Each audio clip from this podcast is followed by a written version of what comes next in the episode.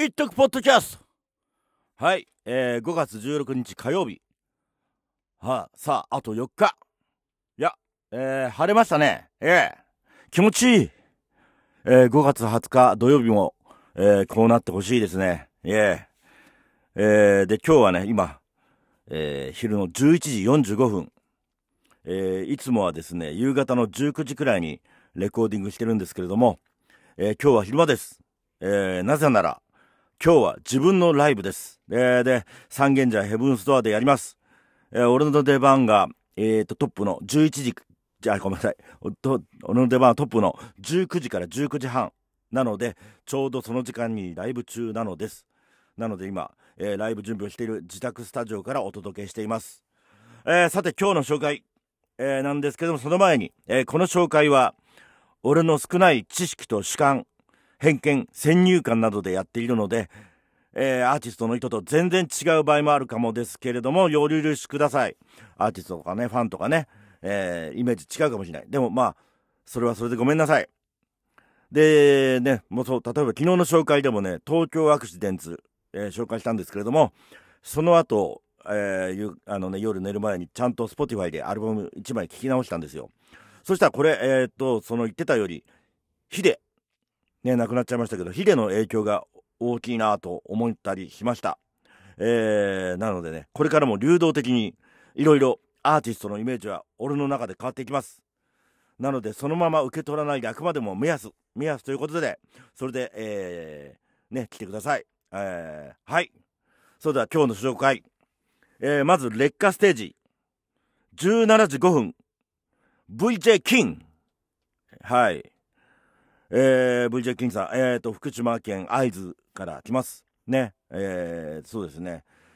で、まあ、俺とかね、その歌、ね、歌を書くとき、えー、結構ね、気にするのっていうのが、うまい言葉をかけたとか、だけじゃなくて、というか、もうそれよりも、リアリティがあるかどうかなんですよ。で、例えばね、2011年の311、3月11日の東日本大震災とか、えー、原発事故について、あのー、何か書くときに、えー、ね、やっぱ被害になった現地の人たちが聞いたときに、その人たちがそのリアリティが OK かどうかってやってくれる、あ思ってくれるかどうかだと思うんですけれども、えー、なのでこう書いても歌うときね、時々、ほんとドキドキします。なんか、俺が言っちゃっていいのかなみたいな、そういう気持ちもある。でも、そこをな、あの、なるだけリアルリアルに自分の中で気持ちを持っていくことで、えー、書いたりしてやってます。で、まあ311とかじゃなくても、ね、結構ね、やっぱ自分のことじゃないことを書くのがやっぱ多いと、多いんですよ。で、えー、とてもドキドキばかりですね。あの、自分の歌もね、あるけど、うん、自分の歌っていうよりなんかいろんなえー、友達のこととか混ぜたり、いろいろ、えー、いろんなことを混ぜてそ、そのね、あの、書きたいきます。その中に自分の気持ちってとか、あの、その時どう感じるかとか、そういうことは投影していくんですけれども、えー、ね、まあ、だからいろいろね、あの、他のこと書くんで、あの、ちょっと、それが本当にリアルかどうかっていうのは、えー、ドキドキです。で、あと、その、書いた歌もそうなんですけれども、書いた歌を歌う時も、どれだけ、あのー、伝わるか、その言霊みたいなものが伝わるかどうか、そういうのを考えて、えー、ステージに立ってます。はい。でね、あのー、金さんです。えー、VJ 金さんの歌にはね、俺はそれを感じるんですよ。とても感じます。で、やっぱね、メジャーでも、上手い人でも、そういうのが伝わらない人っているんですよ。なんかね、うまく書けてるようでなんか、なんか伝わってこねえなとかあると思う。で、そういうのね、やっぱよく、あの、好きじゃないし。で、やっぱね、小手先のうまさの人たちって歌伝わらないんですよ。ね。気持ちがこう来ない。やっぱね、そういうのはあんま良くないと思う。やっぱうさんくさいチャリティーソングとかね、軽薄な反戦ソングとかね、俺はすっごい腹立つんですよ。なんか、ちゃんとね、そこに、やっぱ、ちゃんと自分を、こう、リアルにリアに持ってって、そこに心がけてるものっていうものが、あの、やっぱ魂を打つと思うんですよ。心に響くと思うんですよ。そういうことをしてるかどうか、すごいそれが大事だと思ってます。で、まあ、金さんのフェイスブック見てると、あの、結構ね、あの、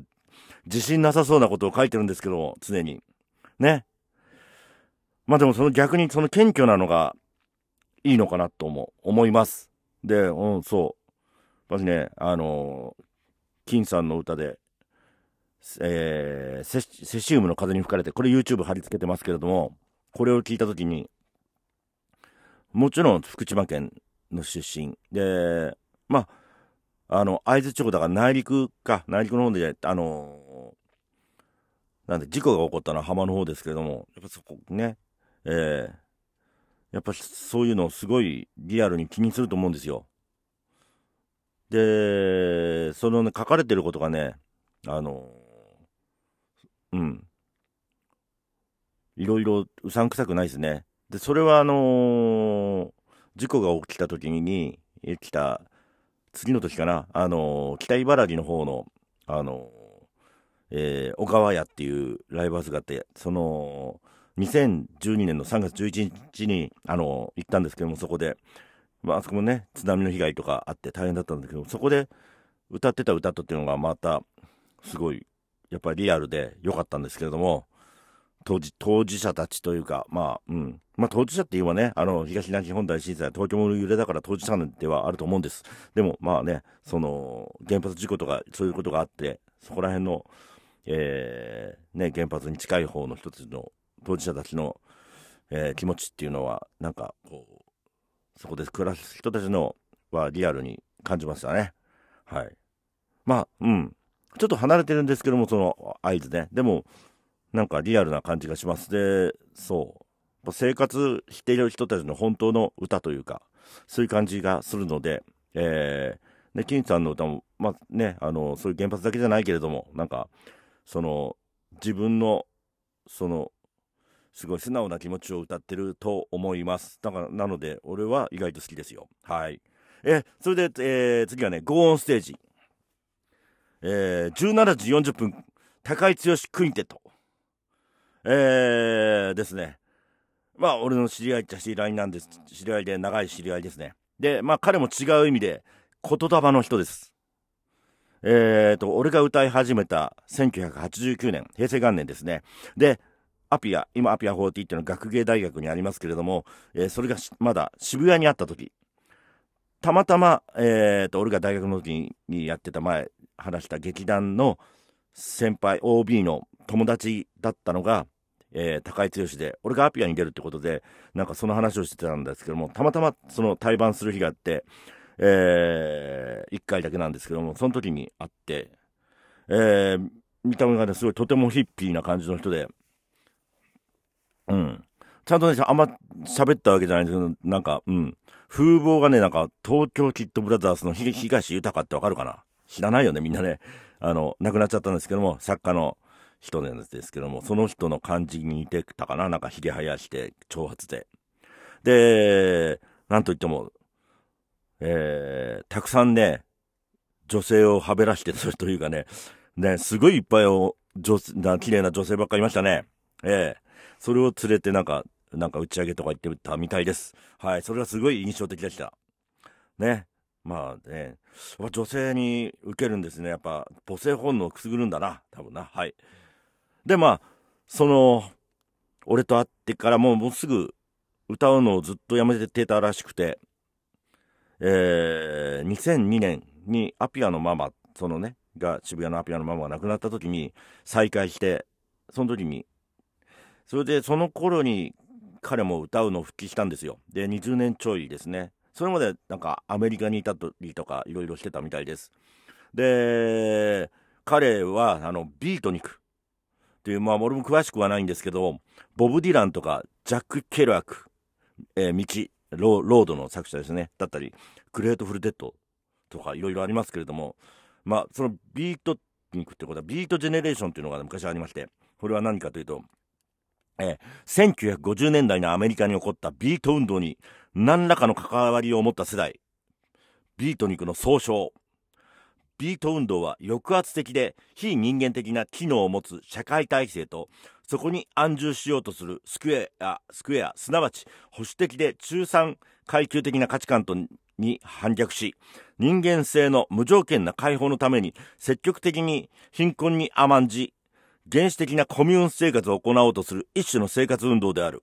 なるほど。まあ、そのもろヒッピーですよね。えー、まあ、そういうのに影響を受けていて、えー、そういう人たちの言葉の飛び交うイメージがある、あ、あのー、彼にも感じて、えー、昔、ロードっていうのを、もう、えー、30過ぎてからかな、見たんですけど、ケルアックの。えー、言葉のイメージがポンポンポンポン飛び交うのが面白かったですね。えー、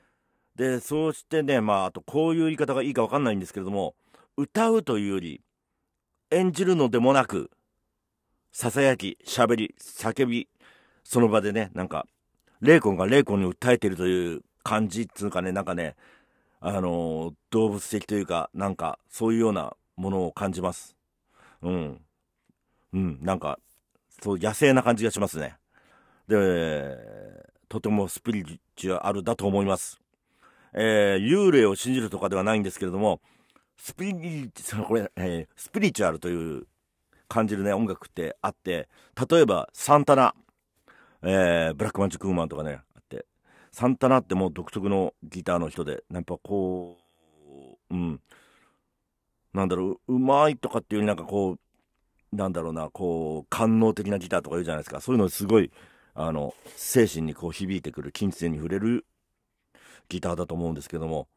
ね、そういう人とか、もしかしたら、まあ、ジョージ・ハリスンとかもな、スピリチュアルなのかもしんないし、あとね、俺、レッドホットチリペッパーズ、レッドホットチリペッパーズ、あれあれ、レッドホットチリペッパーズ、えー、レッチリを東京ドームに見に行った時に、えー、その前に、あの、フジロックで見て、あ、あの、フリーが、ってベースのフリーがすごいなと思って、それがレッチリの要だと思ってたんですけど、えー、そのね、ドームに行った時、オープニングとか、あとアンコールのに出てくる時もそうだったかな。あの、インストで、えー、えー、と、ギターとベースとドラム、えー、ジョン・フルシアンテとフリーと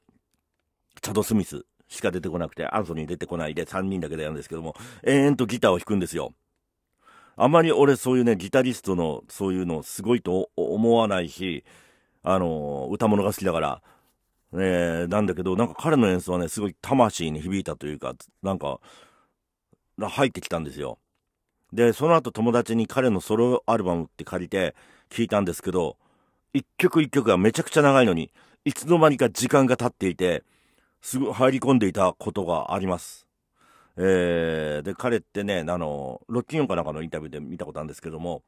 えー、100人くらいの幽霊が周りにいて話しかけてくるらしいんですよ、彼に。もう本当かどうか知らないけど、なんかあるかもしれない。そんなもん、そんなスピリチュアルっていうものがあるかもしれない。そういうのを感じます。で、高井剛にも、そういうスピリチュアル的なものを感じます。はい。なので、ちょっとね、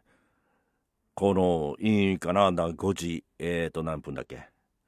?5 時40分か。ちょうど、あ、まだ暗くないね、今の時間だったらね。あの、だけどなんかその時間に夕暮れ前に、そういうものってどうでしょうか？面白いと思います。はい。それでは、あの、カンパの宛先、えー、読ませていただきます。えー、笹塚駅前郵便局、00140-6-696902、一徳フェスですね。一徳とフェスの間、スペースをお開けください。えー、で、郵便局以外から、口座に振り込む際は、えー、店番019点、預金種目当座、口座番号0696902一徳フェスでお願いします。はい。ね、そういうわけであと4日です。え、あ、この天気いいなね、この天気だったら絶対ビールうまい。ね、札幌黒ラベル。ね、行きたいですね。さあ、みんな、あのー、祈りましょう。祈りましょう。ね、晴れてくれ、晴れてくれ。ね。ね、そんなわけで、えー、この辺で、えー、今日はライブ行きますんで、よろしくお願いします。それでは、